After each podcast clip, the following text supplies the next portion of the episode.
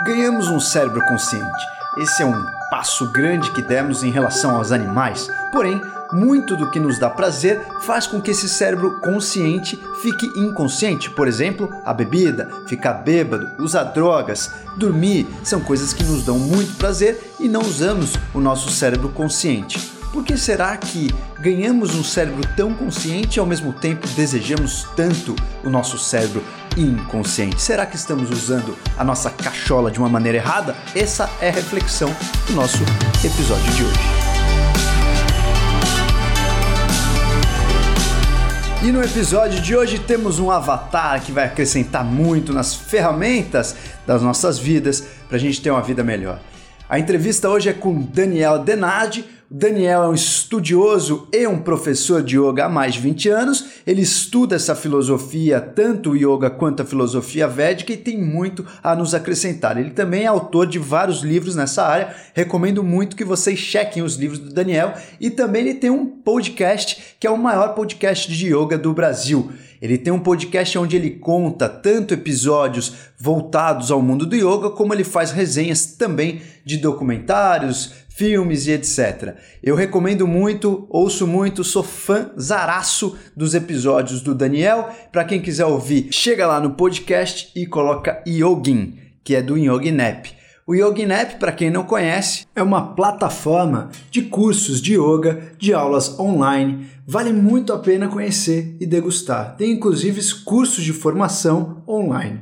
Se você não conhece, checa lá yoginap.com. E como surpresa, surpresa do episódio de hoje, o Daniel conseguiu um bom desconto para nós avatares. Que passou?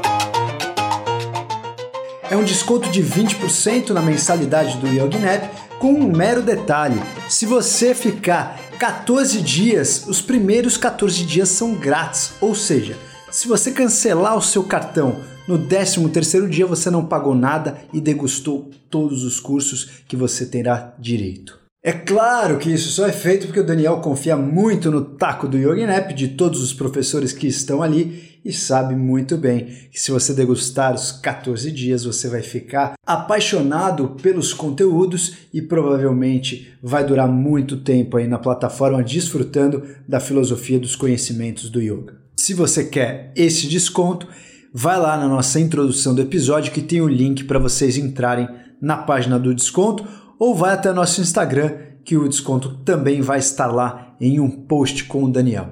Maravilha, senhores, desfrutem muito desse episódio.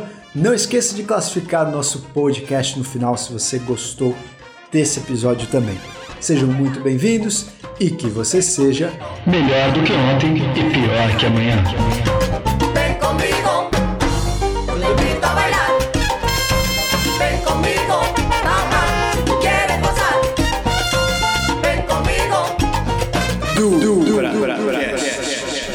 Senhoras e senhores, a mais um dos nossos episódios do nosso podcast.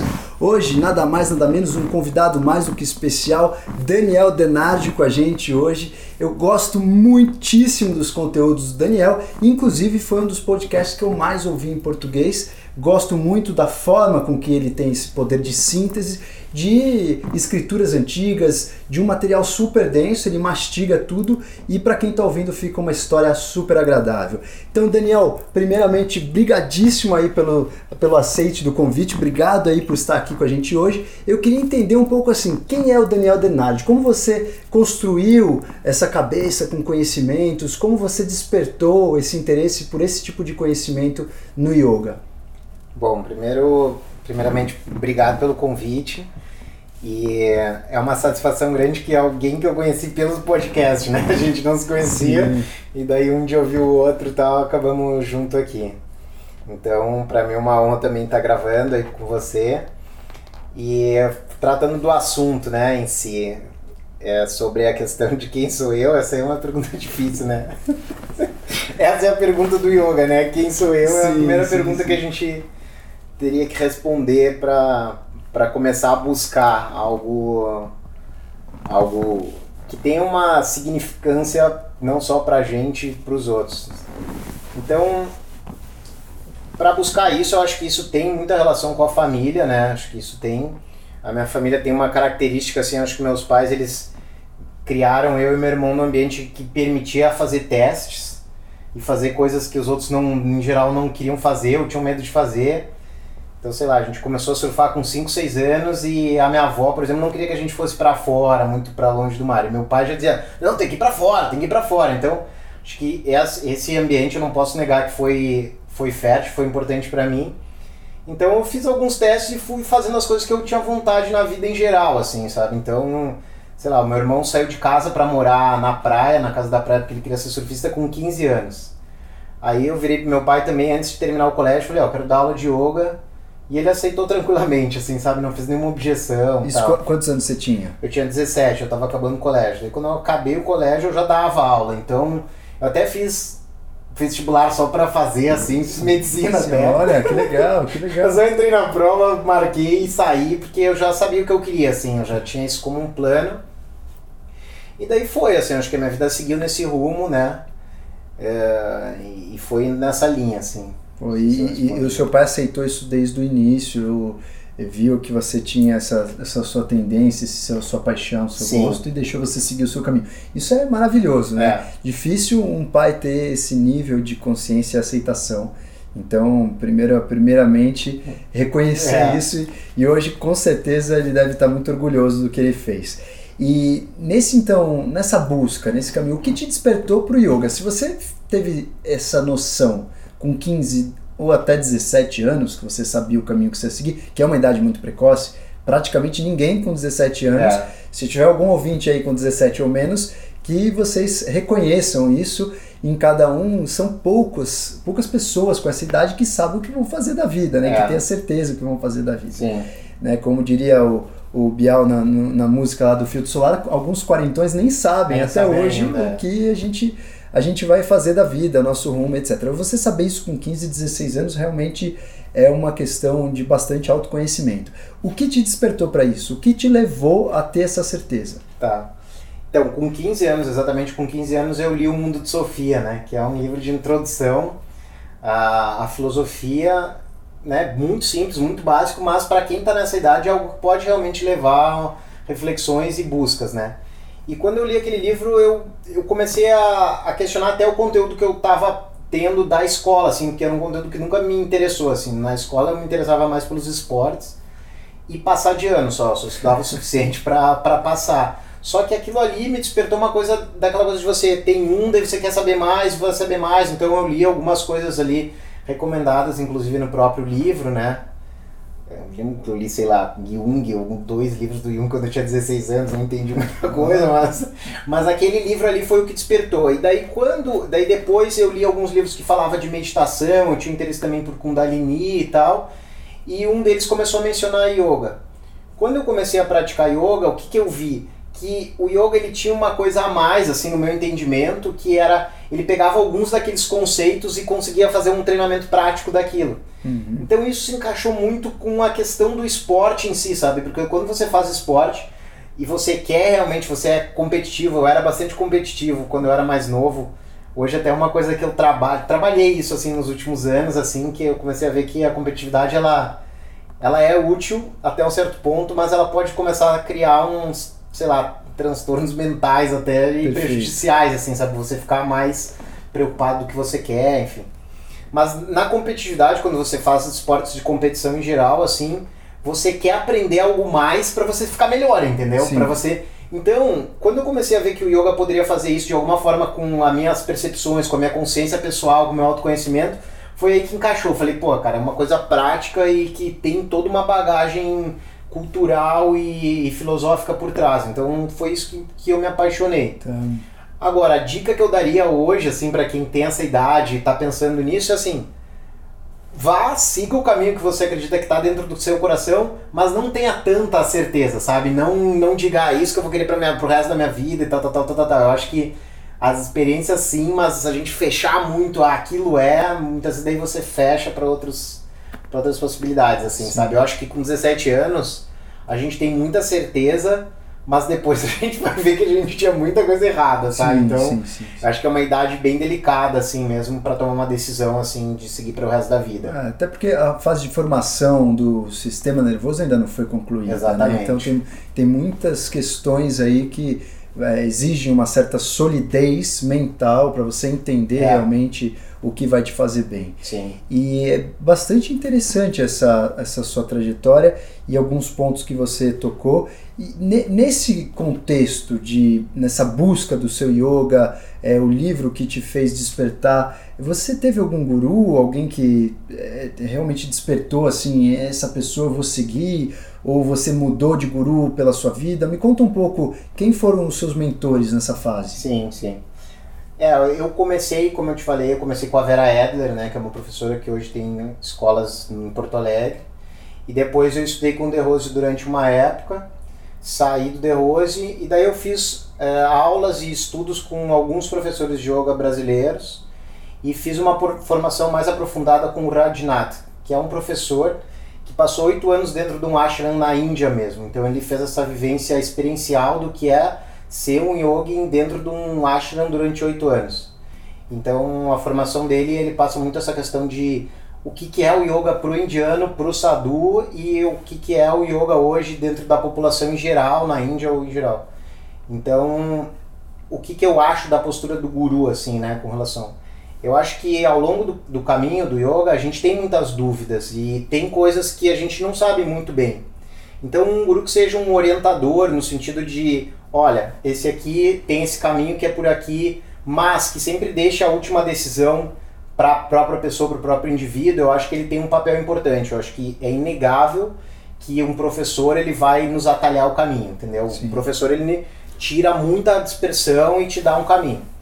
Mas aí entra um sistema que eu não acredito muito, que é essa coisa de dizer que esse é o caminho, entendeu? É, e- isso aí daí, essa figura do guru como sendo a pessoa que sabe pra você o que é melhor pra você, é esse papel eu já não acredito, entendeu? Perfeito, eu acredito, perfeito. eu acredito no guru na mesma visão de um orientador de um TCC, Sim, sabe? sim, sim. Esse cara não vai fazer, ele não vai chegar e dizer, não, você tá errado, porque no final é você, mas ele pode dizer, olha, dá uma estudada nesse livro aqui, vê essa pesquisa aqui e tal, ele pode te orientar, mas no final a decisão do, do, do, do conteúdo do TCC é sua. Sim, sim. Então é essa linha, assim, eu, eu acredito que o guru possa fazer, o guru como um professor, como orientador, né? Não como um guia espiritual que sabe a verdade absoluta. Daí Sim, isso não sim, é sim. Eu que acredito, eu compartilho totalmente da sua posição e opinião, mas então, assim, no seu ponto de vista, você poderia trocar de guru ou de orientador do seu TCC várias vezes na vida. Sim, Sim, sim. sem é. problema. Então, na verdade, a identificação com o guru não, não seria aquela, aquela imagem é, dramática, lendária, que você de repente ah, entrou numa padaria, despertou que era aquele seu guru, beijou os pés e ficou a vida inteira com Sim. esse guru. Não, não é essa imagem que você tem de guru. É. O que, que- o que acontece? O background eh, espiritual indiano, ele abre muito espaço para isso. Porque o, o guru indiano, assim, dentro da visão dele, ele tem o direito de cagar na sua cabeça, assim, sabe? Então, se você for pegar, legitimar mesmo como é o guru indiano, você, você tem que assumir isso, que o cara sabe mais sobre você do que você mesmo e que ele que vai te dar Sim. a orientação da luz. Então, o ambiente ali, ele acaba sendo fértil para esse tipo de, de cultura. E o ocidental em geral, que é menos crítico, ele acaba indo também por essa linha. Ele acha que, que o guru é que vai trazer o caminho dele. Quanto menos a gente se sente potente para fazer o nosso próprio caminho, mais a gente vai deliberar isso para uma terceira pessoa e mais a gente vai confiar que alguém é que vai conseguir fazer uma coisa que a gente não está conseguindo, Perfeito. entendeu? Então, é, se você consegue fazer com que você sabe que você tem dentro de você a capacidade para fazer tudo, mas que você vai ter alguém só para te orientar, você não vai ter tanto essa questão da idolatria, né? Que, Perfeito. que eu acho que a idolatria ela é proporcional à sua impotência ou o que você acha de impotência que você tem, né? Então, quanto mais você idolatra, mais porque você precisa daquilo para alcançar o que você quer. Perfeito. Então, perfeito. Eu acho isso. Eu acho que daí existe muitas vezes até um abuso por esse ambiente ser fértil a esse tipo de coisa. Mas se você tirar a parte de orientação, ela pode ser útil, entendeu? se Sim, ela for bem, sim, sim. bem conduzida. E até funciona como uma certa disciplina né, dessas pessoas, dessa idolatria. E pelo mundo ocidental, eu percebo que é muito aquele efeito é, daquela pílula para aquele momento. Então, o ocidental quer a pílula que vai resolver o sono, ele quer a pílula que vai resolver a impotência sexual, ele quer Sim. a pílula que vai estimular, ele quer o pré-treino para ele É. malhar. E é do mesmo jeito ele quer um guru para Claro, iluminar. claro, né? Ele não, é. não aceita que É. ele tem que se iluminar. Ele É. quer um guru para ele se iluminar. É. Então, na visão do ocidental, eu acho que é muito essa cultura de é, prateleira, né? Que você escolhe, Sim. pega o rótulo e manda É, bala. Esse cara que tá no meu momento. Na cultura indiana, eu percebo assim que realmente existe uma necessidade de disciplina por várias questões históricas e, e eu compartilho muito. Assim, acho que eles realmente são muito propícios para ter esse tipo de abuso de guru. Sim. E isso até, um, de um ponto de vista é, prático, me impressionou muito quando eu fui para a Índia, essa questão do, do abuso da Ah, imagem do guru. É.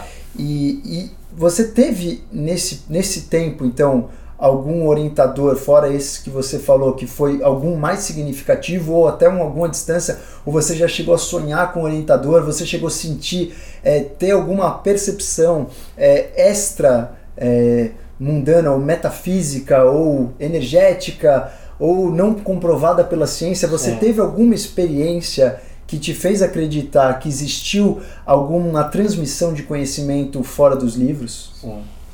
Então, uma das coisas que eu sempre. que mais me fascinou sempre no yoga foi uma visão do Samkhya de que tudo tá aqui, sabe? A gente tem efetivamente acesso a toda a sabedoria e, e toda a energia e toda a força que a gente precisar. Ela não tá fora de algo que a gente não consegue acessar. Ela tá realmente dentro de nós. Então, se a, a maior sabedoria que pode ser alcançada é uma sabedoria quando você conseguir diminuir cada vez mais essa, es- essa influência externa e conseguir buscar a sabedoria dentro do silêncio. Então essa busca do silêncio, que é a busca da meditação, eu acho que essa é a mais significante de todas, porque ela vai dizer somente para você mesmo e o silêncio é onde tem a maior verdade de todas, é quando você consegue realmente suspender a agitação, você vai se aproximar mais do que era na origem, que era algo estável, né? Então, o conceito da criação dentro da visão do Sam, que era que existe uma consciência condensada ali e que essa consciência se dá necessidade de se manifestar em diferentes formas. E o trabalho seria você diminuir essas formas, mesmo que elas fossem físicas, mentais, para você fazer um mergulho de volta ao silêncio. Então, esse silêncio eu acredito que seja o grande a grande fonte da sabedoria, né? E a busca se- seria um retorno a esse silêncio. Talvez então o, o silêncio seria o seu próprio guru. O silêncio é o silêncio que seria essa essa aproximação da consciência ou do da voz do coração, seria esse silêncio que é quando você não tem que pensar que você tem que sair daqui para a farmácia, quando Sim. você está nisso você não tem o silêncio. Uhum. Naquele momento do silêncio é a sua é a sua verdadeira quando você chega na sua verdade. Então, Tá.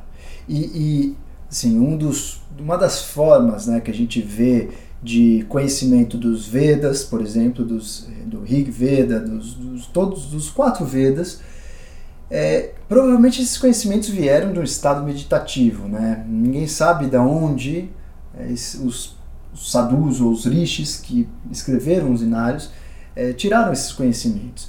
É, você, você acredita que é possível você entrar em uma conexão com alguma forma de conhecimento, é, simplesmente conectando a sua consciência e adquirir um conhecimento sem ser através da leitura, simplesmente, por exemplo, meditando num, num assunto abstrato, longe das palavras ou de objetividade, é possível que você adquira algum conhecimento através da meditação? Tá. Então, aí, né, a- visão do yoga, ela tem um caminho que é um caminho pelo questionamento, que seria o Jnana Yoga, que daí você buscaria através dessa pergunta, essa reflexão de quem sou eu, eternamente uma busca até você chegar na essência. Então, isso seria uma busca es- especulativa. Essa, esse tipo de busca você realmente teria alguém, teria que ter alguém por perto, porque a sua própria mente ia tender a te enganar disso. Então, alguém te orientando para isso ajudaria dentro desse processo de questionamento do Jnana Yoga. Mas quando você aplica a técnica, é o momento que você consegue ser esse, chegar a esse quem sou eu, essa mesma resposta, sem nenhuma orientação, sem nada. Então a técnica, que é a própria meditação, ou as técnicas do yoga vão ajudar a meditação, isso aí é o, é o guru próprio trabalhando por, por ele, por você mesmo, Sim, entendeu? sim. Então a técnica, ela, ela te possibilita isso, ela leva a isso, que é o, a percepção do silêncio e o conhecimento de si mesmo. Tá, perfeito, perfeito. E então assim, é possível, na sua opinião, um guru, por exemplo, adquirir os conhecimentos de uma consciência que já morreu, por exemplo?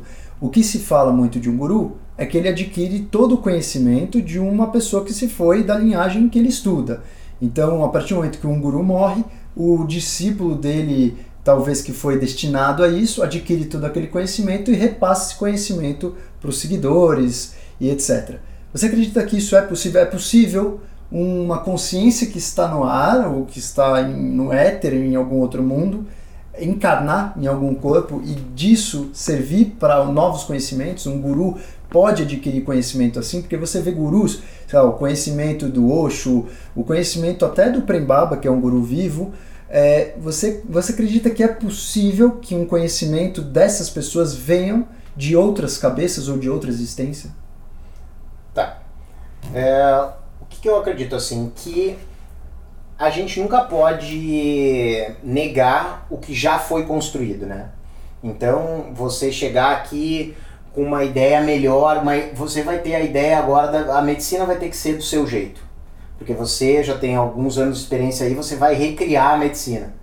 Então isso é, é uma certa arrogância, né? Você, você partir desse pressuposto, porque você está negando que tudo que já foi construído ao longo... Quantos anos tem cientificamente a medicina? Ah, mais de 4 mil anos, com certeza. Ah, 4 mil anos. É, então você vai negar que você vai lá e teve uma sim, ideia sim. melhor do que tudo Aniquilou que tá aí. tudo. Então esse caminho aí eu já, já não acho um caminho. Então, por exemplo, você criar sistemas de desenvolvimento pessoal, eu já acho uma coisa meio estranha, porque você está fazendo esse trabalho. Você está fazendo um trabalho de negar sim. que tudo que foi feito até agora não funciona e que você tem uma forma melhor.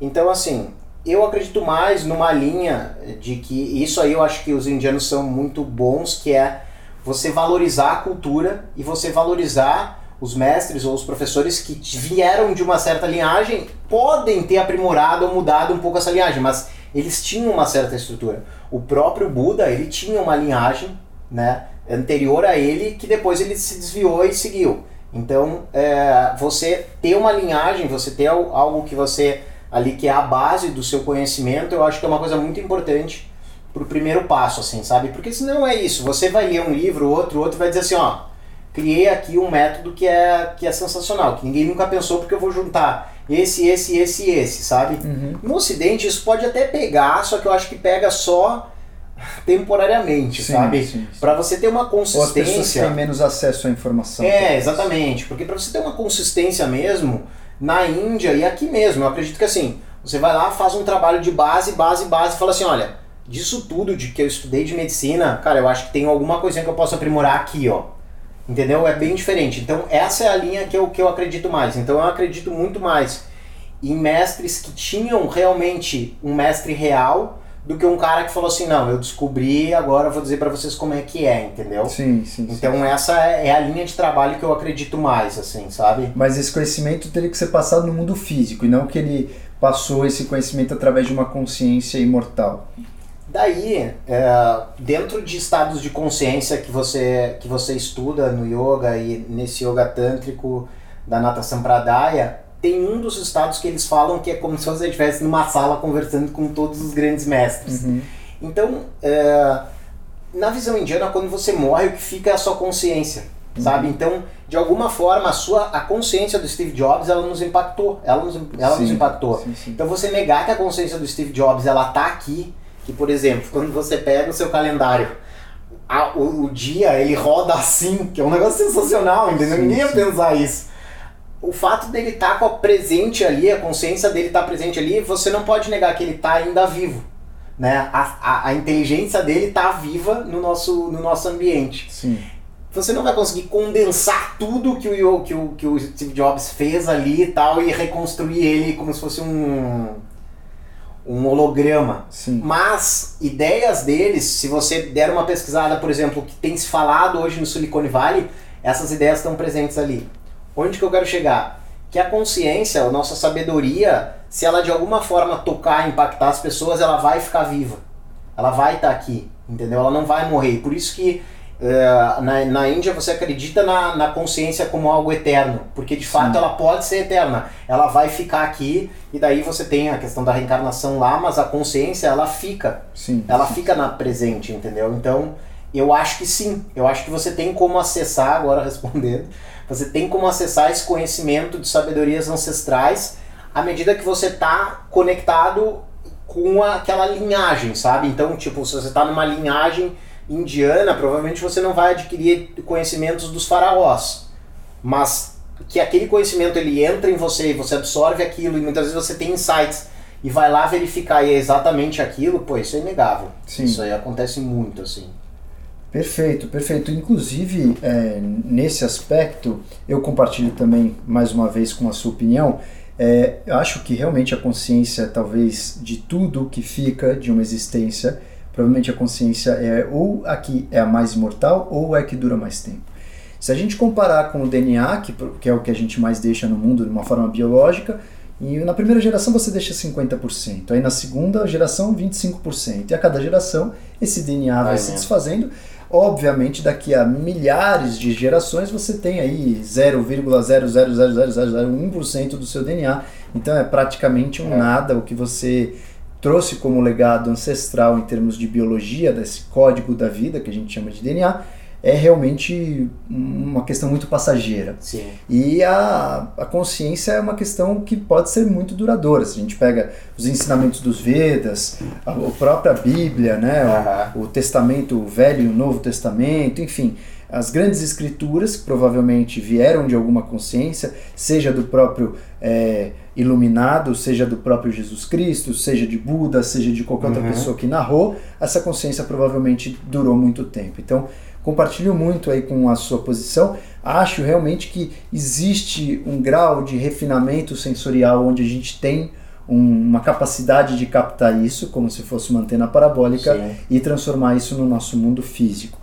É bem interessante essa visão, porque é uma visão bastante científica, né? A gente não está supondo aqui algo muito holístico. É claro que quando a gente fala em ciência, nem tudo é comprovado é. pela ciência, mas isso não significa que isso não seja ciência. Sim. Provavelmente vai demorar muito tempo ainda para que a gente consiga amarrar essa, esses conceitos de consciência é, em, em, alguma coisa que seja palpável, fazer um estudo caso controle, alguma claro. coisa assim. É, você vê, por exemplo, a questão da energia, né? Que é algo que é, sempre se trabalhou, a questão do prana dentro de yoga, e agora a gente. E agora tem essa parte do da ciência, da, da prova da, da teoria do Einstein é igual, igual a mc ao quadrado. Uhum. Que a matéria você tem um correspondente energético nela. Mas não estou falando especificamente quando você respira, essa energia que você. O que eu estou falando é a questão da, da mudança da percepção da própria ciência, que antes acreditava que fosse uma matéria mesmo, e agora eles conseguem entender que isso aqui é. Você consegue tirar daquilo ali e transformar isso aqui numa energia. Sim, isso aqui ele tá, ele tá pegando no sofá, tá? Só para vocês entenderem. É, tá, é. Mas o, o ponto é que para a visão indiana, o que, que você teria depois além disso? Que na verdade tudo é só uma observação, é só uma percepção. Todo esse universo que está existindo, ele nem energia ele é, ele é uma observação. Sim, uma interpretação. É uma observação externa Sim. daquilo ali, entendeu? chegar aqui tudo no fundo é a, é a consciência. Então, e aí a gente vai praticando isso. É, o processo meditativo é isso, é você, se você ficar estimulando o cérebro, você não vai chegar a esse tipo de conhecimento. Você precisa desse conhecimento quando você para de estimular o cérebro, que sim. é no silêncio. Sim, sim. Né? Então, se você está estimulando o cérebro, por uma questão científica, talvez ele vai te entrar num canal que vai ser favorável, mas para o yoga, pro, como o yoga vê o autoconhecimento, não. Né? Então, você vê que essas linhas de aonde você vai se conectar, a consciência ela meio que vai se manifestar, isso que a gente estava falando, né? Esse conhecimento ele vai se manifestar na linha que você está seguindo, né? Sim, sim. É, na verdade, essa questão de estímulo cerebral é, é uma questão que eu me pego pensando nessa dualidade frequentemente, porque obviamente, se você no yoga você quer meditar, você não estimularia o seu cérebro. Mas eu, eu acho que, na, na, na minha opinião, o, o, o auge da meditação ele, ele tem uma atividade cerebral, só que de uma outra maneira. Então, o não estímulo do cérebro seria talvez um ser mais primitivo que não teria um cérebro. Então, a meditação, no meu ponto de vista, é usar o cérebro de um, uma capacidade é mais sutil, ou seja, seria o próximo passo da evolução. E não simplesmente a gente inibir o, o funcionamento dessa máquina, e sim é, pegar aquela finesse ou a pureza ou talvez o um maior refinamento, a maior elegância é. que o cérebro poderia nos fornecer. Porque se a gente pensa é, que a meditação ou yoga seria o apagamento, o desligamento do cérebro, a gente voltaria a ser um ser mais primitivo. É, é uma coisa que eu me pego pensando sempre, porque na meditação você quer desligar justamente uma, uma, uma parte do cérebro onde a gente ganhou da evolução a parte da antecipação, a é. parte da imaginação, a parte da interpretação. Isso a gente quer desligar durante Sim. a meditação. Só que a gente quer ligar algumas outras áreas que são extremamente sensoriais e sutis. Então é uma questão que eu me pego pensando frequentemente. Assim, se no yoga a gente quer desligar ou refinar o cérebro. Eu, eu não diria desligar, eu diria assim, utilizar aquele potencial no seu máximo e na sua talvez mais preciosa forma Sim. de ser, entendeu? É. E você você medita mais ou menos assim com qual frequência para você atingir isso, Sim. esse estado?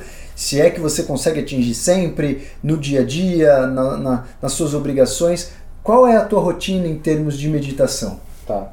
Bom, eu tenho regularidade na, na prática da meditação noturna, assim. É uma coisa que eu faço de 10 a 15 minutos. Não, não é um eu já passei por períodos de prática com bastante intensidade. Hoje eu dou de 3 a 4 aulas por dia, então você sempre acaba fazendo é, algum asana ou faz uns respiratórios eventualmente. Mas a minha prática assim, meditativa é, é essa é a regularidade que eu tenho, né? E sobre isso que você estava falando, é que a visão é que realmente seria uma coisa distante mesmo, nossa própria mente ou nosso próprio cérebro da percepção. É como se você. A, a ideia que eles têm é realmente você é externo e você tá olhando aquele bonequinho ali que é você se locomover, pensar e tal. E a função da mente seria basicamente resolver os problemas para que ela conseguisse ter um momento de aquietamento e conseguisse reduzir ao máximo os seus vritis.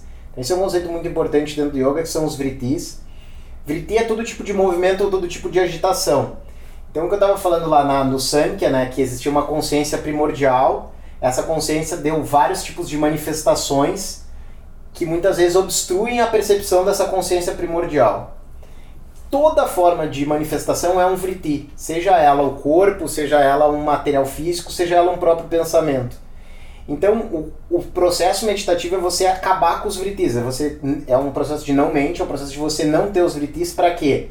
Quanto menos vritis, menos você está identificado com a matéria, mais você está na observação, mais Sim. você está no eu observador. Uhum. Então, por exemplo, uma identificação com a matéria. Se você comer muito, você não vai conseguir meditar. Por quê? Porque o processo digestivo é um processo muito difícil para o corpo, então ele demanda muito atenção, muitos vritis, ele tem um processo ali. Sim. Aí tá, bom, eu não como, eu não, eu não comi mais, mas eu sinto dor nas costas quando eu vou sentar para meditar acabou. É outro vriti que vai impedir a percepção do silêncio. Quando você consegue parar até mesmo esses vritis mentais, né, que aí dependendo do seu nível de meditação você consegue fazer e realmente observar isso, porra, tô, fiquei um tempão aqui e não pensei. Uhum. Daí você teria a saída desses vritis, você teria a, a observação da consciência por trás dos vritis, uhum. entendeu? Daí é o estado de, de autoconhecimento e de aprendizado e de samadhi uhum. mesmo. A samadhi é tido como ah, iluminação, mas samadhi não é iluminação. Samadhi é tipo, simplesmente você focar durante um bom tempo e ficar naquela consistência sem mente. Samadhi é não mente. Sim. Né? E depois o que, você, o que vai decorrer daquilo, né, que é moksha, kaivalya, daí sim pode ser considerado a iluminação. Sim, sim, sim. E é, é muito curioso esse fato que você falou da alimentação, me lembrou de uma passagem bastante interessante Conforme você vai entrando no mundo da meditação e vai se iluminando, por outras palavras, é, você também vai se desligando né, do corpo físico, porque basicamente você começa a não identificação com o corpo Isso. físico e com a percepção mundana. Sim. E tinha uma história bastante curiosa, interessante do Yogananda, que ele era uma pessoa, um glutão, ele, ele precisava comer muito, né? Ele Ah. precisava se alimentar o tempo todo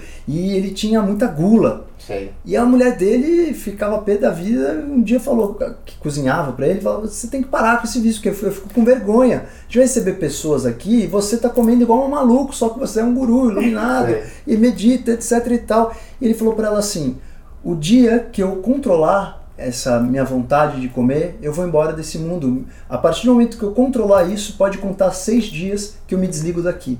Ele usava esse vício na comida como uma âncora para deixar ele no mundo físico. Porque ele já ele já estava num grau de, de tamanha eh, não identificação com o físico que ele precisava de algo que mantivesse ele aqui no mundo físico. E esse algo, esse vriti, era realmente É. a gula.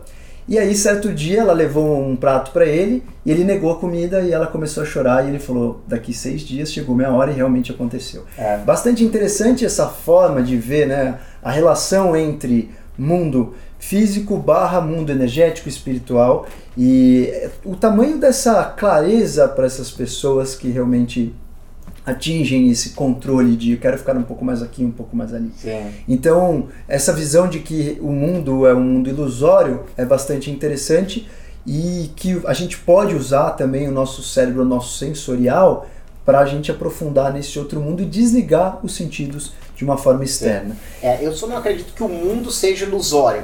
Sim, Isso eu não acredito. Eu só não acredito que a gente é pensamento ou físico, entendeu? Então são coisas diferentes. É, tipo, isso aqui realmente existe.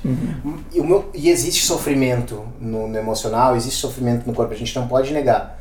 Só que se você se identificar com aquilo, você vai sofrer mais, né? Então você sair desse, desse- do processo de sofrimento é você sair da identificação tá. né?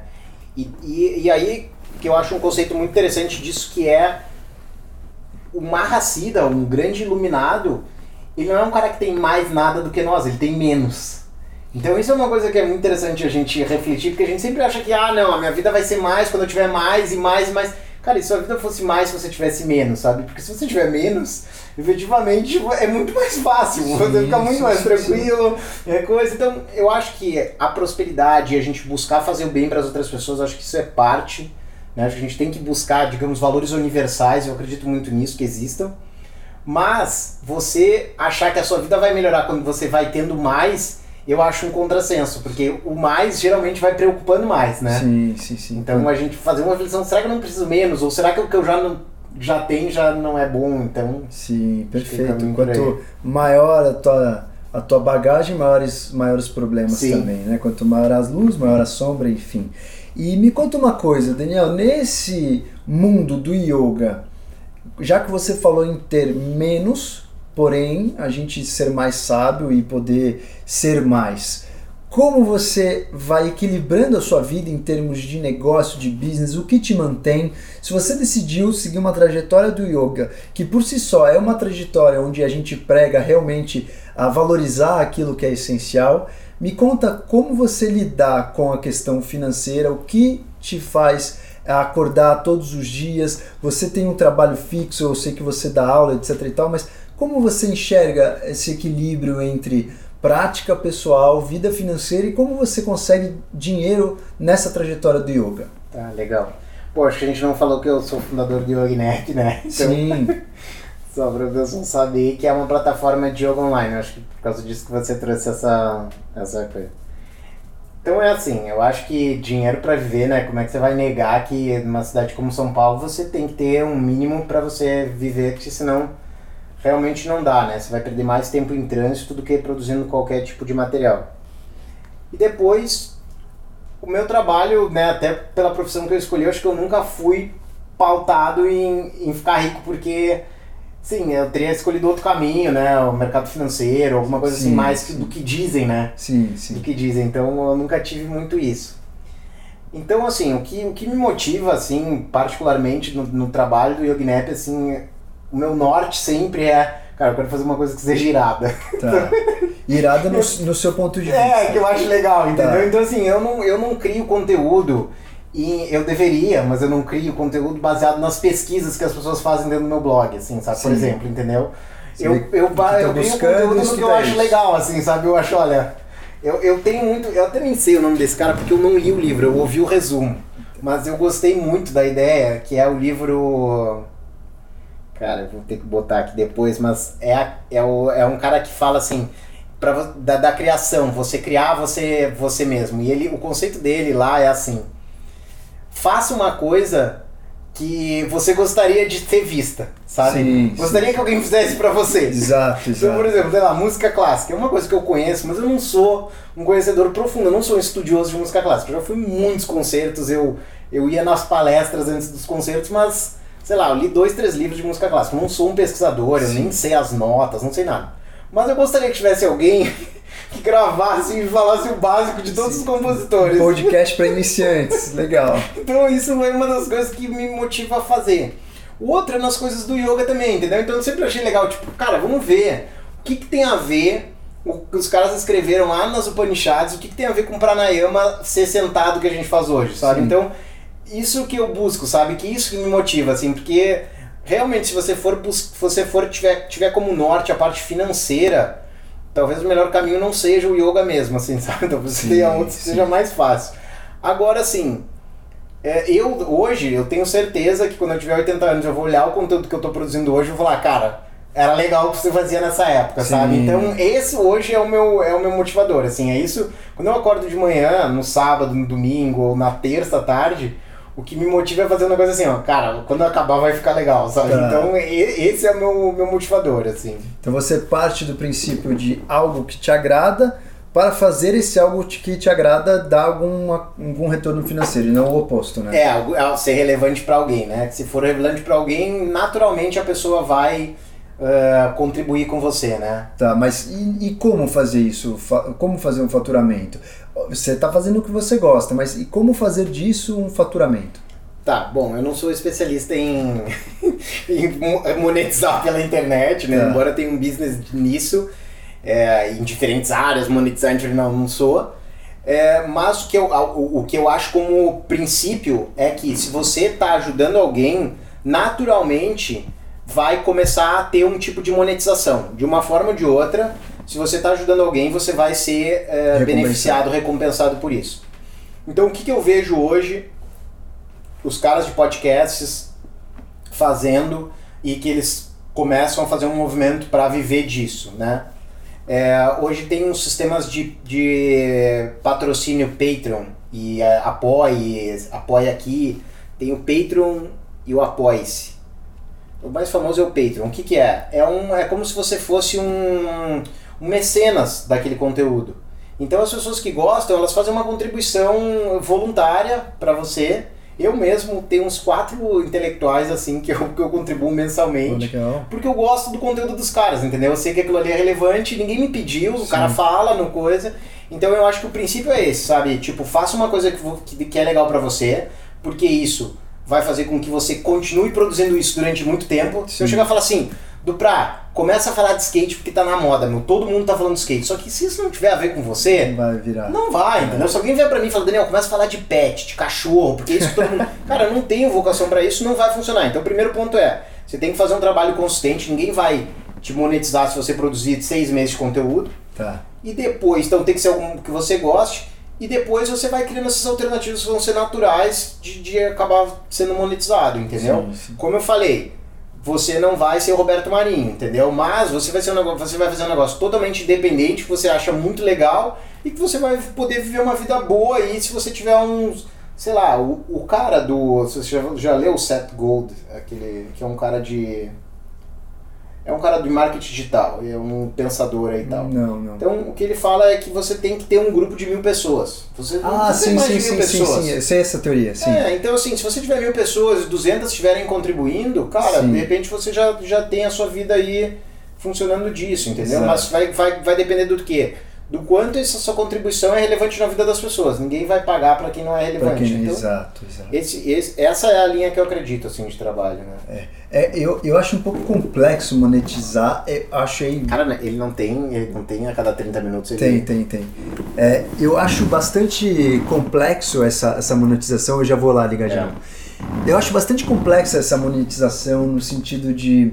É muito interessante essa sua visão. Quanto você impacta na vida da pessoa seria mais ou menos.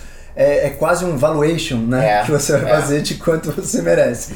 mas é, é muito difícil colocar isso na prática, sabe? Sim. Tipo, ó, eu vou deixar aqui em aberto minha conta, o quanto eu mudei na sua vida, deposita pra mim o quanto É. eu acho que eu mudei. Isso seria pra mim perfeito. Inclusive, eu já falei até, uma vez alguém me perguntou assim, Duprá, qual é o seu sonho, é, assim, em relação à sua profissão como cirurgião, chegar em qual patamar? Falei, o meu sonho é chegar num patamar que eu não cobre a cirurgia. Aham. Que eu viro pro paciente e falo assim, ó, eu vou fazer essa mudança, você deposita o quanto você Sim. acha necessário. É. O quanto isso te impactar e quanto você gostar dessa mudança é o que você vai depositar na minha conta. Sim. E quando eu chegar nesse nível, eu espero um dia poder fazer isso na prática, porque É. hoje é praticamente impossível, né? É. Que a gente tem custos, etc e tal, não tem como eu fazer isso e de repente as pessoas não depositarem Claro, nada. é, em é. dois meses eu fecho É as portas. invisível, exatamente. Daí você acaba Então- ajudando menos, menos É, eu acho que para chegar nesse nível você precisa ter uma fonte realmente já que rode, que já É. você já pague os seus custos, ou atinja o conceito do ARTA, né, que seria o conceito assim do seu equilíbrio, É. né, de, de finanças, etc. Então, assim que eu chegar nesse nível, provavelmente eu vou fazer esse teste, mas eu, eu gostei muito assim dessa, É. dessa sua ideia. Falam até que o, a moeda ela surgiu como um papel que o cara escrevia um favor. Ó, eu te devo um favor aqui. Tipo, você ajudava o cara e ele falava assim, ó, eu te devo um favor É um- aqui. um lembrete, E depois assim. ele, ó, meu, pega o favor lá com outro cara, nananana, e daí eles começaram a ver que podia trocar mais coisas e por aí vai. Então, É. efetivamente, o dinheiro é uma coisa que a pessoa abriu mão de fazer alguma coisa pra te dar, entendeu? Sim, então, sim, sim. E, e ela só dá, né? Como ninguém dá dinheiro com a arma na cabeça, não é esse o princípio, né? A não ser que seja um- uma violência, sim. mas como é sempre voluntário, é... se quiser pega ali. Pode, pode falar. Como é sempre voluntário, ele demonstra, realmente ele é um índice que demonstra o quanto você está agradando as pessoas, o quanto aquilo ali tem valor para elas. E você consegue. é, você, você consegue pagar os seus custos hoje com isso? Tá, daí aí eu tenho que separar minha vida financeira em vários pontos, mas é, eu dou aula, né? Então eu dou a- aula regularmente de yoga, como eu falei, de 3 a 4 por dia. E aí eu tenho agora a plataforma de yoga online que é o YogiNap, né? E me fala um pouco mais do YogiNap. Como é que funciona? É, como é que você fundou o YogiNap? Quem está por, por trás do YogiNap? Tá, então o YogiNap é uma plataforma de yoga online. É, eu e a Mayara Beckhauser também, que vocês devem conhecer, fundamos. Hoje a gente tem uma equipe já de, de professores e de, de, de tecnologia também trabalhando conosco. E o YogiNap, o que, que ele se propõe? Ele se propõe a dar uma introdução ao yoga para quem quer começar a praticar, mas também aprofundamento e até profissionalização para quem quer fazer um trabalho mais profundo. Então, é, a gente tem lá assinaturas mensais, que a pessoa tem acesso a mais de 300 aulas gravadas, e também aulas ao vivo, todos os dias. Então, todos os dias tem uma aula ao vivo que o aluno entra, ele consegue ser visto e corrigido pelo professor. Então, isso é algo que só tem no nosso aplicativo, no mundo todo. Até tem um dos Estados Unidos, mas é meio fajuto, assim, os caras só põem um chat. Não tem realmente o professor ali.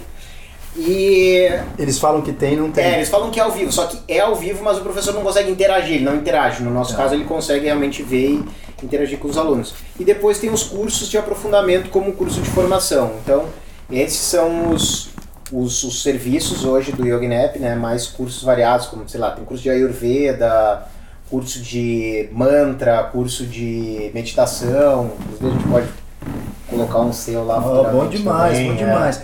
Ainda bem que tá gravado Tá o convite, gravado, hein, tá senhores?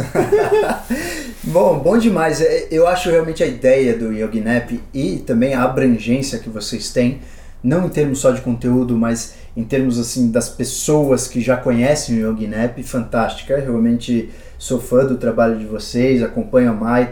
Eu acho que vocês estão fazendo um trabalho espetacular em levar o yoga de uma forma mastigada para vários níveis, né? A Sim, pessoa que está legal. começando, a pessoa que está no nível intermediário e a pessoa que já tem uma certa bagagem, todo mundo consegue desfrutar é, exatamente porque vocês se preocupam com isso. Gosto muito do YogiNap, sou totalmente fã e gostei muito. A ideia de, de fazer essa plataforma é, veio de quem? Você que, você que montou isso, depois veio a Mai. Me conta um pouco da história, assim, como começou? Tá. É, eu tava. Eu, eu tinha saído da escola e tava estudando essa parte de aplicativos com o meu primo, que agora tá no YogiNet, mas na época a gente ia fazer um outro negócio. E daí um dos meus melhores amigos, que é o Paulo Iervolino, não sei se você conhece. Eu já ouvi falar no Paulo. Quem que é o Paulo? É, Esse ele nome tem não é estranho. a Life to Go. Sim, sim, É, sim, da sim, sim, sim, sim. E daí ele chegou pra mim e falou, olha, a minha esposa tá fazendo um aplicativo de yoga, dá uma conversada com ela, porque eu tava fazendo também um aplicativo. E era a Leilani, que era minha amiga também, mas eu não sabia que ela tava fazendo. E daí eu fui conversar com ela, daí tinha ela e um outro sócio, eles eles estavam planejando ali começar. E daí eu entrei, comecei a trabalhar ali com eles, mas daí eles foram desistindo, porque é um trabalho que precisa de uma consistência, assim, você precisa ter uma regularidade, porque senão não vai pra frente, sabe? Sim. E daí no que ela saiu, eu falei, pô, deixa eu convidar uma pessoa que eu conheço, que eu sei que vai agregar pro trabalho e tal, que era a Mai. E daí a Mai entrou e, enfim, daí a gente ficou desde então, né? O, o outro sócio saiu, ficou eu e ela. E daí agora vem, vem chegando mais pessoas talentosas aí pra ajudar a equipe, então foi assim que começou. E qual é o carro-chefe? Sim, eu sei que vocês têm vídeo, tem podcast, tem e-books, tem. Qual é o carro-chefe? São as assinaturas, assim, né? O que, eu- que a pessoa entra para fazer a assinatura, que é como se fosse uma mensalidade, como se ela entrasse numa escola de yoga. Então ela tem aulas, como eu falei, ao vivo e aulas gravadas. O que, que é interessante do yoga? Porque assim, ginástica, você consegue, qualquer cidadezinha, você consegue ter uma academia, porque em princípio todo mundo sabe que tem que fazer ginástica.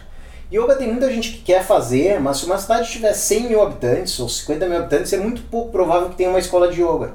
Então o Yoginap, ele é uma possibilidade dessas pessoas em cidades pequenas conseguirem praticar, porque elas não conseguiam antes. O conteúdo não, no YouTube é tudo desorganizado, você não tem uma trilha de, de práticas para você fazer. Então a gente conseguiu, de um lado, organizar para as pessoas que querem praticar fazerem, e também esse mesmo problema é para o professor. O cara quer se formar professor de yoga e mora numa cidade com 100 mil habitantes, ele tem que se deslocar 200 quilômetros até a capital ou até uma cidade que tenha para fazer a formação. Então a gente também abriu essa possibilidade com essa formação online para atender pequenos centros urbanos, que é um lugar que, que realmente é muito carente da prática, entendeu? Muito bom, muito É. bom, espetáculo.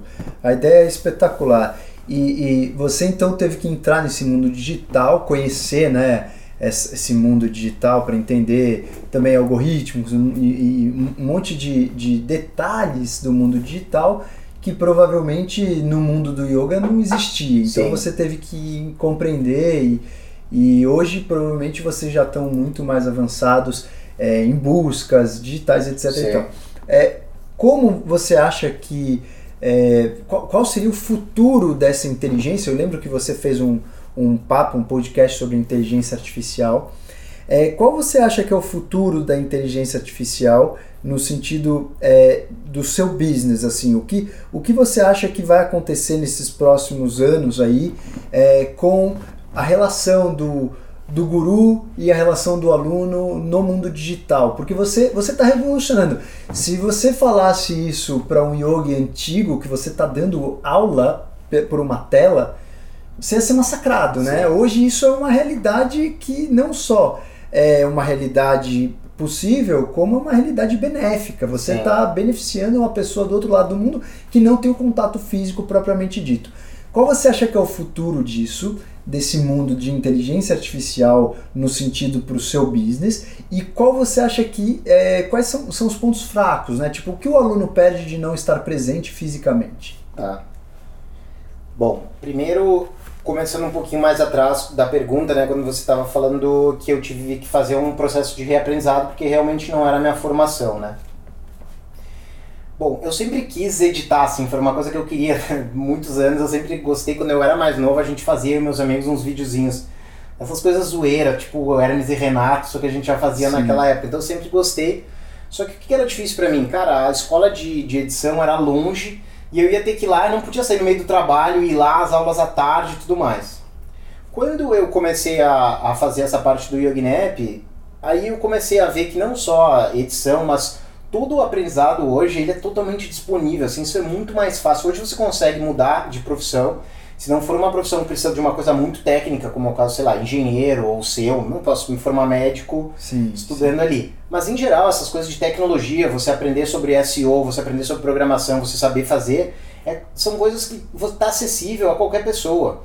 Então, por exemplo, hoje tem programadores brasileiros, eu, eu vi uma entrevista recentemente de uma menina, que ela começou a aprender um programa, a mexer num programa online, ela foi desenvolvendo, fazendo curso, fazendo curso, foi contratada pela Disney e está na Disney hoje. E ela começou do zero, um programa que nem existe no Brasil. Impressionante. Então, assim, o que, que muda, o que que, qual que é a- a- o impedimento para alguém chegar no nível dessa menina? É só questão de querer. Então, hoje, assim, ah, eu não consigo mais, é assim, é 90% é desculpa, porque é questão de você sentar sábado, domingo, começar a estudar, você consegue realmente entender um, um universo profundo, por quê? Porque você vai lá fazer um curso. Aí você fica com uma dúvida, você entra no chat do curso, põe uma pergunta, o cara já te responde na hora, você já vai. Porque isso era uma das coisas que dificultava antes, quando não existiam cursos organizados. Eu estudei, por exemplo, Excel no YouTube. Aí eu tinha uma dúvida, eu botava lá, tipo, sei lá, o cara ia responder duas semanas depois, ou, ou um cara respondia zoando e tal. Hoje com essas escolas online, então, por exemplo, no próprio Yognep, você está com uma dúvida lá de fazer um asana, você entra no grupo do Facebook, escreve lá, as pessoas já vão te responder, entendeu? Então, tem esse auxílio, que onde que eu tô querendo chegar? Que a tecnologia hoje, pra gente desenvolver a tecnologia, ela tá acessível para todo mundo, e a gente, eu acho, a minha opinião, que você precisa saber da parte técnica para você melhorar o seu conteúdo. Então eu vou dar um exemplo meu que aconteceu especificamente. Então eu comecei nesse estudo para aprender como, como editar podcasts e tudo mais e tal, comecei a estudar. E daí eu tava vendo um. Eu tava vendo um documentário, aquele documentário Santiago, que inclusive é um podcast que eu tenho, que é o 22, que eu gosto muito. E daí eu comecei a ver assim, ó, cara, eu posso pegar as imagens ou os trechos daquilo ali e comentar em cima. Que é uma coisa que um crítico de, de arte, de cinema, nunca pensou, porque para ele é ele tem que escrever ali, ele só conhece a técnica da escrita. Ele nunca pensou que ele poderia fazer isso, entendeu? Por que, que eu pensei nisso? Porque eu conhecia a técnica, não ia come- eu não, o meu cérebro não ia falar assim, ó, pô, eu posso encaixar isso aqui com o que eu tô fazendo e criar um negócio. Se eu não conhecesse a técnica, eu travava naquilo ali. Então, assim, você conhecer a parte tecnológica por trás, ela vai te dar uma possibilidade de criação muito maior. Então, Sim. primeiro entra essa linha, assim, você conhecer tecnicamente para você conseguir produzir um conteúdo melhor daquilo que você quer. Tá, daí tirando isso, agora entrando especificamente na parte de, de tecnologia avançada, ou você falou em questão de tecnologia artificial. É, que daí também é uma coisa que você pode começar a estudar para você ver a linha que é mais fácil ou melhor para você ir. O que, que eu acho que vai mudar cada vez mais, não só na minha área, como na sua e como em geral, é a experiência com óculos e com realidade simulada. Né? Então, muito em breve, você vai no Yognap ter um óculos que você vai colocar e você vai entrar numa sala que é exatamente a sala que você quer. Você fala assim, ah, hoje eu quero, hoje eu quero praticar na cachoeira. Aí vai ter lá, simular a cachoeira, vai, "Ah, eu quero que tenha os alunos que estão aqui fazendo comigo ou não. Entendeu? Vai, e, e vai criar um ambiente cada vez mais próximo da, da realidade, sendo escolhida pelo, pela pessoa que vai fazer a vivência, entendeu? Então ela vai entrar na aula ali, vai criar um ambiente, futuramente até cheiros e tudo mais. Então essa eu acho que é a primeira linha assim que, que vai entrar.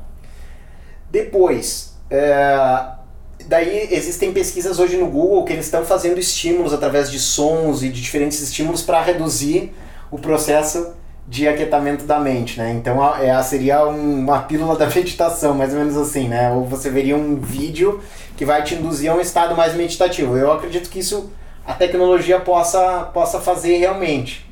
Só que daí entra aquela questão, né? Uma coisa é você é, ser conduzido ao Estado, a outra coisa é o que o Estado vai trazer para você. Então, isso aí daí entraria já nessa linha de que você falou de uma orientação, né? Que pode ter uma questão de uma orientação externa, de um professor ali te orientando, mas também de um, de um processo de orientação pessoal, né? É, eu ouvi falar que em Stanford agora o curso mais procurado é o, é o Self é, Orientation.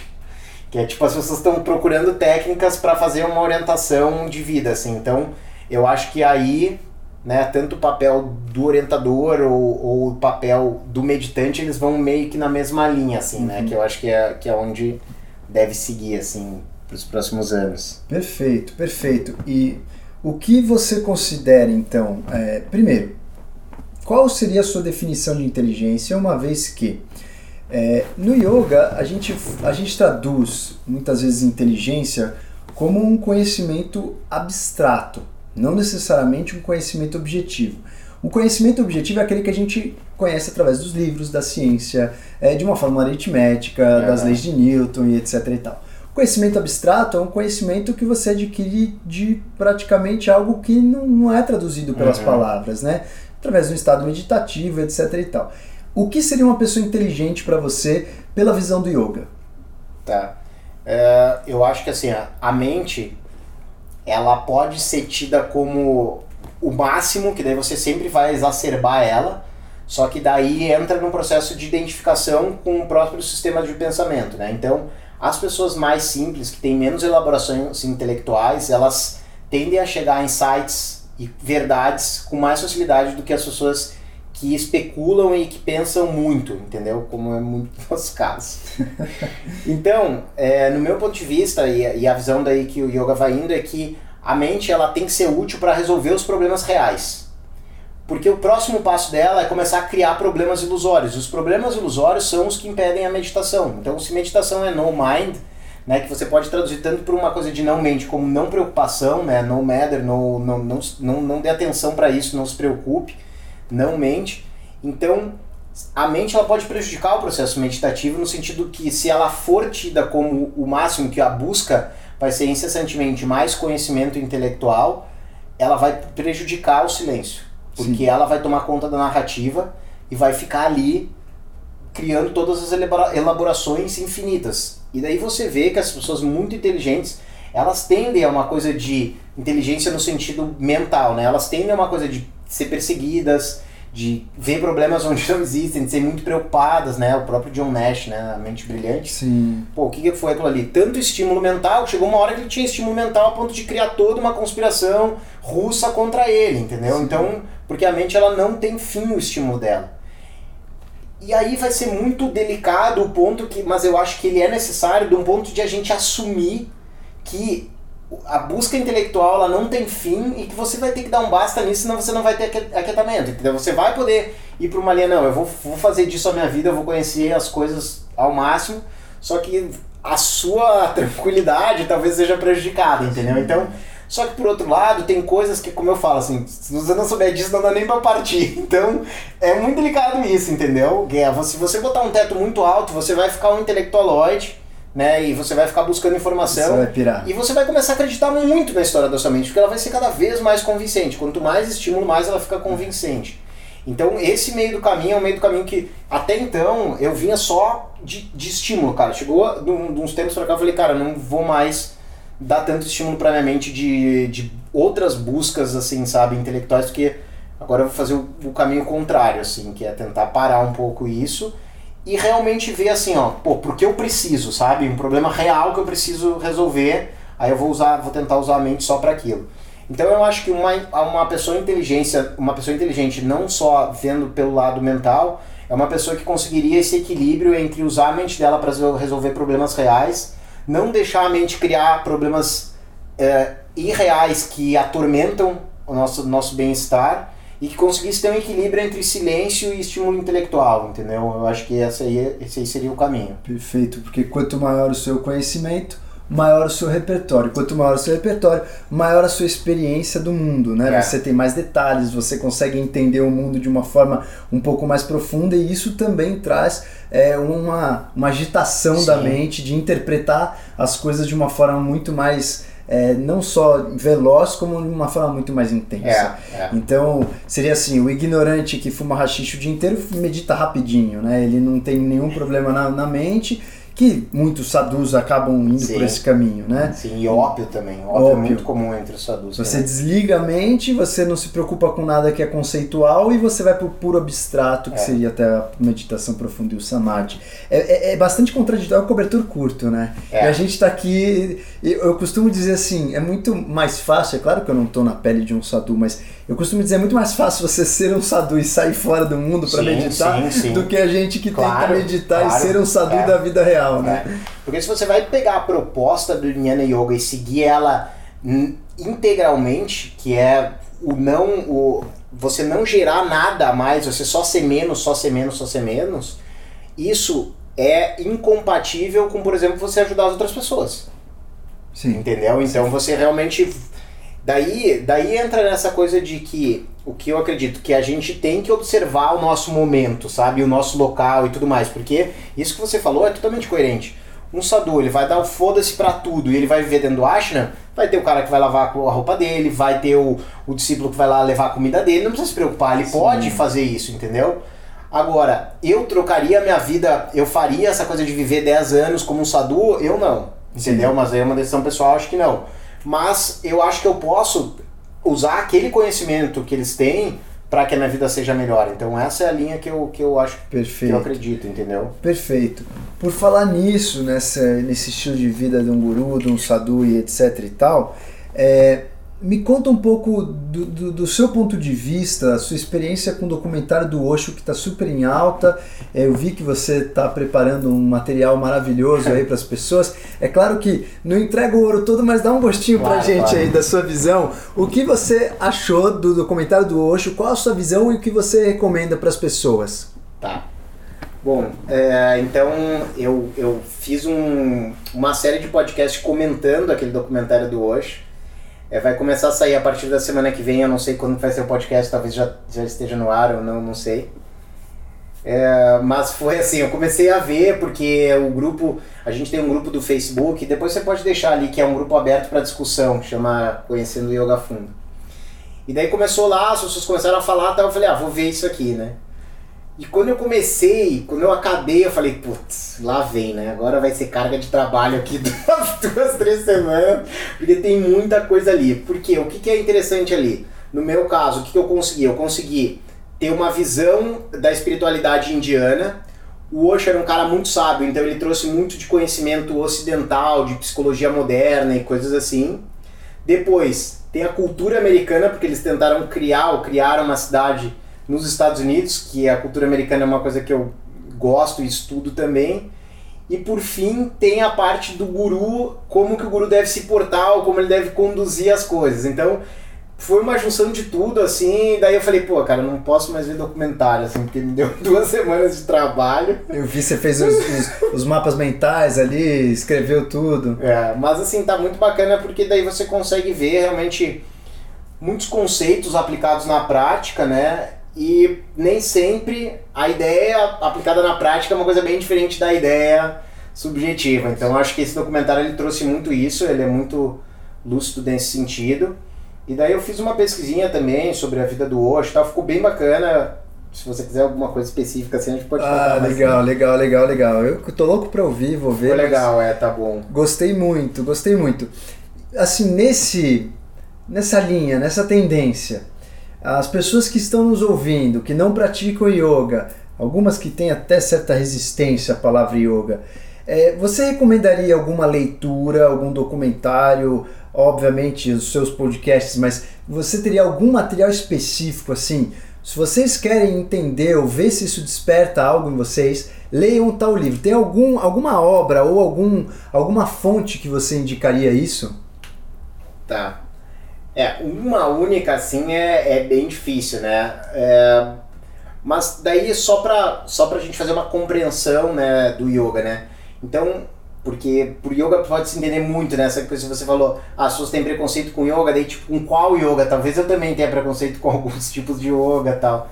Mas é, o yoga do o Hatha Yoga em si, ele, ele trabalha como um trabalho de preparação para meditação. Então o Hatha Yoga basicamente ele é o quê? Você quer meditar melhor? Você vai fazer isso aqui, ó. Porque efetivamente a gente sabe quem, em quem medita na prática que sentar 15 minutos firme não é fácil. Que se você não sabe respirar, você vai fazer uma respiração ofegante ali, a sua mente vai ficar turbulenta. Então tudo isso é um processo que o Hatha Yoga vai ensinando. Um processo que vai te ajudar é, a meditar melhor, tá? É, dentro disso, daí você tem algumas linhas que fazem esse trabalho de asana, mas tem algumas linhas que fazem o trabalho de asana sem a meditação.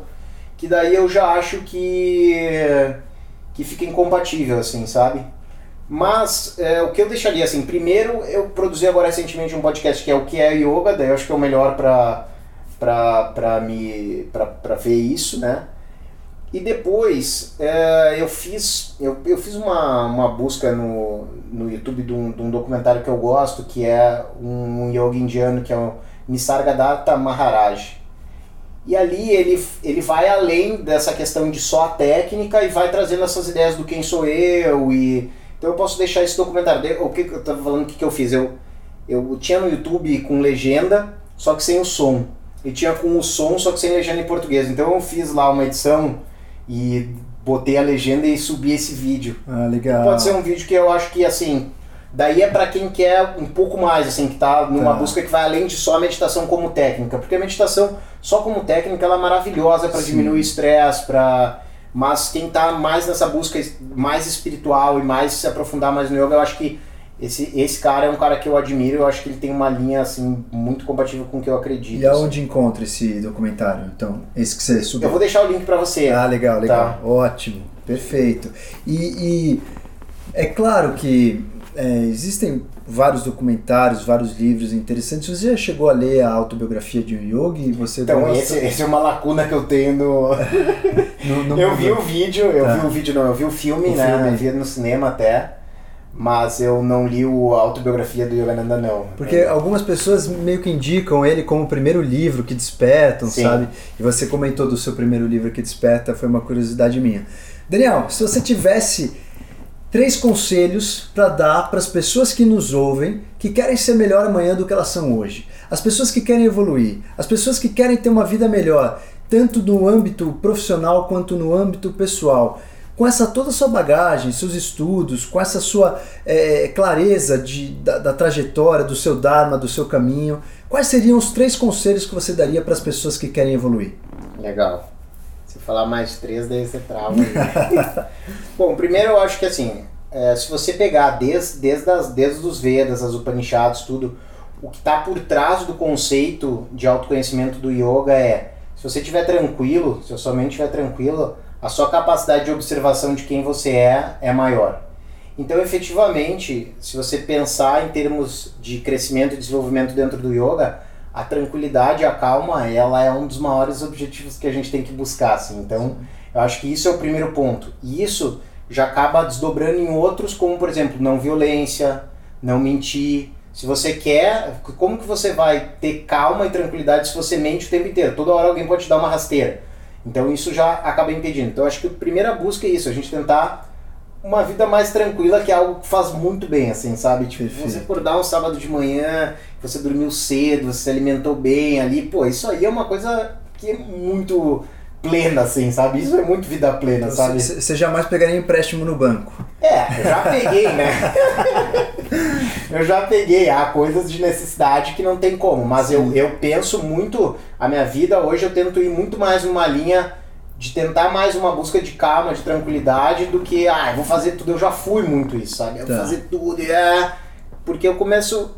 Talvez a idade você começa a perceber que a tranquilidade é uma coisa que não que supera todas as sensações, assim, no fundo, sabe? É priceless, né? É, exatamente, porque mesmo o prazer ele tem o alto, mas ele tem o baixo. Então a gente sempre tenta um mínimo de variação, né, para você ter uma, uma coisa de estabilidade. Então eu acho que esse é o primeiro primeira dica que eu daria. Segunda. Essa tá atrelada à segunda, que é a gente tentar discernir o que é problema real na nossa vida e o que é problema ilusório. Problema real é o que realmente está te afligindo, sabe? Se eu começar agora a enfiar uma faca no seu, no seu estômago, não adianta você dizer assim, ó, porra, Daniel, tá tranquilo aqui, não tem problema nenhum, tá tudo muito tranquilo, sabe? Porque você vai morrer. Então é um problema real. Sim. Agora, será que essa taxa do banco que você fica desesperado, será que ela é um problema real ou não é ilusório? Será que ela vai realmente fazer tão mal para sua vida quanto, quanto você pensa nela, entendeu? Você vai ter que medir isso, entendeu? Às Sim. vezes pode ser que seja, mas pela própria construção da mente, a mente é treinada para resolver problemas. Então ela vai ser treinada também para criar problemas quando ela não tiver função alguma. Então a gente fica criando muitos problemas reais e esses são os que tiram Nossa, é, a nossa paz. E uma vez que você tem uma vida mais tranquila, que você saiba discernir, pô, eu vou dar uma atenção nisso porque eu quero, porque não é um problema, mas porque eu quero construir. E não ficar, nossa, eu tenho que fazer isso, porque senão imagina as consequências, né, né, né, né. Por fim, quando você vai por esse caminho de tranquilidade, de saber o que é real e o que não é, a tendência natural é você começar a produzir algo que é muito pessoal, que é muito seu, que ninguém mais conseguiria fazer algo, ou sei lá, menos de 1% da população conseguiria fazer isso, entendeu? Porque eu não vou dizer que só eu consigo produzir o conteúdo que eu, que eu consigo, ou fazer as coisas que eu faço, porque pode ter mais gente. Mas são poucas pessoas Sim. né? sim, Então sim. que conseguiriam fazer isso. Então ali, daí você tem, eu acho que um casamento desses três pontos, né? De você conseguir daí de fato aplicar o seu autoconhecimento numa produção de, um, de, um, de uma obra, de um conteúdo, de algo assim. Então eu acho que seria isso. Assim. É, isso, isso encaixaria né, até na, no conceito de cada um tem o seu caminho, né, de cada um tem Sim. o seu Dharma. Seria impossível você obter de uma pessoa um conteúdo próximo ou muito parecido com o de outra, uma vez que a bagagem de cada um claro. realmente é o que traz, como a gente falou da, da consciência no começo do assunto, é o que traz realmente de imortal ou de uma característica muito mais individual até do que o próprio DNA. É, a unicidade, né? E essa questão aí da, do estresse, do problema, me lembrou muito. É, existe um pesquisador de primatas, chama-se chama Robert Sapolsky, ele conviveu, ah, sim, sim. ele viveu muitos anos com os primatas, com os babuínos, etc.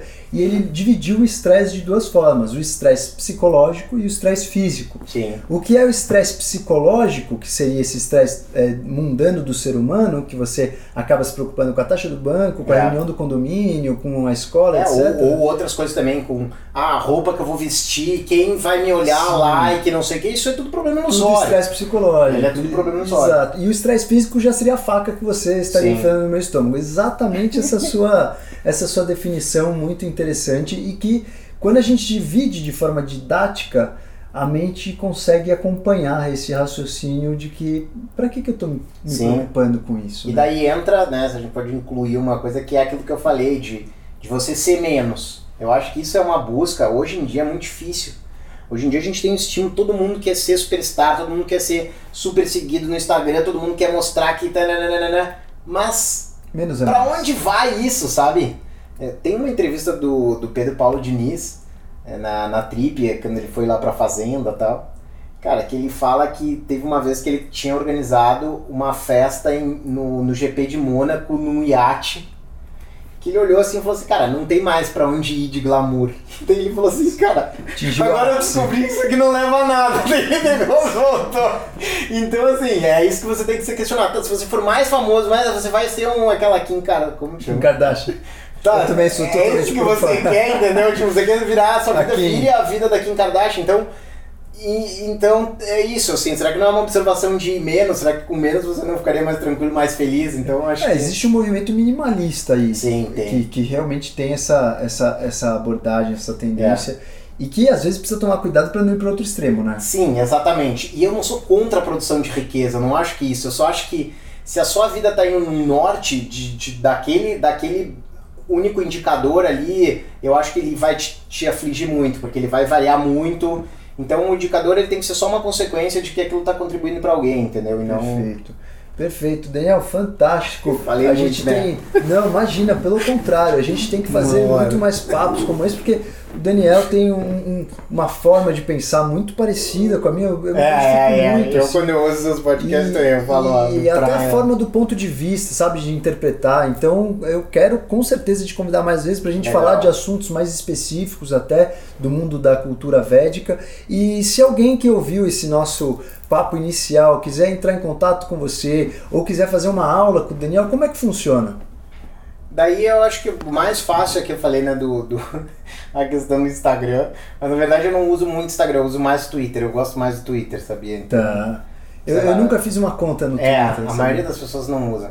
Mas eu gosto do Twitter porque eu acho que o Twitter você é mais você, entendeu? Porque não tem tanta gente te olhando, ah, entendeu? Tá, Daí você publica logo que você realmente tá afim, não que no filtro, não tem filtro nenhum, sem é, censura. Fica uma memória. Então, tipo, a minha, a, a, minha rede, a minha rede social principal que eu uso é o Twitter, é arroba Daniel Denardi.